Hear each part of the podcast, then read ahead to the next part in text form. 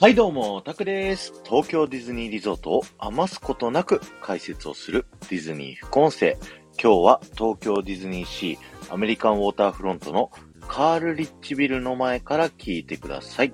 えこちらのサムネイルにある建物、この赤いね、あの屋根がついている、あの建物がカールリッチビルって言います。今日はなぜここから話をするのかっていうところも含めてね、えー、ご紹介をさせていただきたいと思います。まあ、昨日のね、あの、アーチボルト・スメルディングスの話の続きの話になってますので、まだそちら聞いてない方はですね、そちらから聞いていただけるといいと思います。えー、タワーオブテラー、我々がですね、乗るときによく聞く言葉、ニューヨーク市保存協会というね、言葉皆さんよく聞くと思うんですけど、今日はそちらのお話になります。えー、何を隠そう、こちらのカールレッジビルのですね、3階の左側の部屋、こちらがですね、あの、ニューヨーク市保存協会の事務所になっているんですけども、あの窓を見たりね、その上の屋根を見たりしても、他の事務所はですね、名前とかついてるんですけど、そこにはね、何にも書いてなかったりするんですね。そちらのお話をしたいと思います。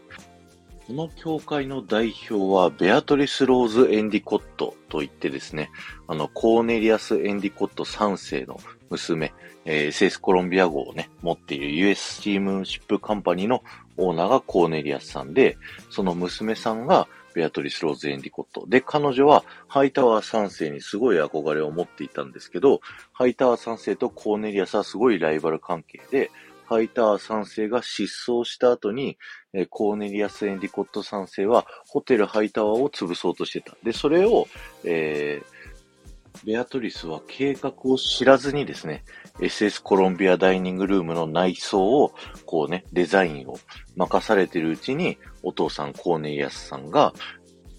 えホテルハイタワーを壊そうとしているっていうのが分かってしまったと。で、その悲しみにくれたベアトリスが、えー、出会った男っていうのがそこでアーチボルト・スメルディングスがですね、アーチーと名乗って彼女に接触をして、えー、そこで出したお話っていうのがですね、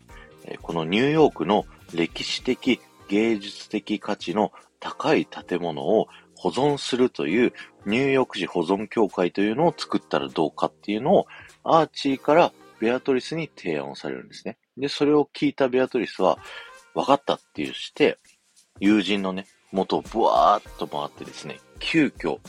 この歴史的建造物を保護する大切さを、こう、語っていくニューヨーク市保存協会というものを、えー、作ってですね、で、こちら、カール・リッチビルの3階にですね、事務所を作ったというね、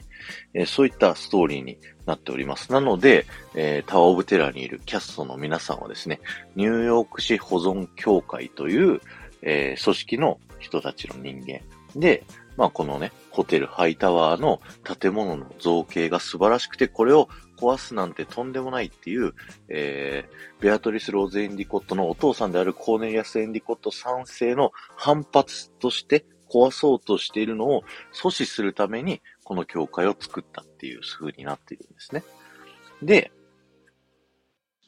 なぜそれをアーチボルト・スメルディングスがやったかというとですね、あの、彼の慕っているハイタワー3世の魂っていうのは、まだシリキュートゥンドゥに囚われていて、永遠にあの時の同じ日をさまよっているというふうに言われておりますと。なので、スメルディングは、誰かを生贄にして、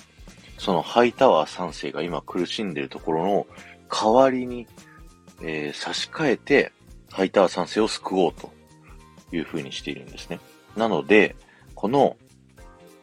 ニューヨーク市保存協会が主催するタワーオブテラーのツアーに参加している我々ゲストの中からシリキュートゥンドゥを怒らせて、シリキュートゥンドゥの呪いをかけさせて、えー、ハイタワー3世の代わりになるっていうものを探すために、このツアーを組んでいるというね、えー、そういったストーリーがあります。それを知らずに、ベアトリスはですね、ハイター3世が残した素敵な建物、残しましょうっていう風になってるので、すべての黒幕っていうのは、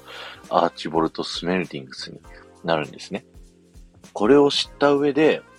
このね、一週間のタワーオブテラーのストーリーを知った上で、えー、タワーオブテラーにね、また改めて乗ると、またストーリーがすごく面白いと思いますので、ぜひね、えー、タワーオブテラー乗ってみてください。今日は終わりです。ありがとうございました。この放送が面白いと思った方は、ぜひいいね残していっていただけると僕はものすごく喜びますので、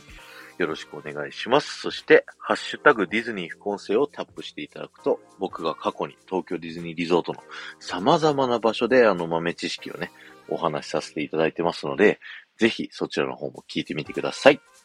この後も夢が叶う場所、東京ディズニーリゾートで素敵な旅のひとときをお過ごしください。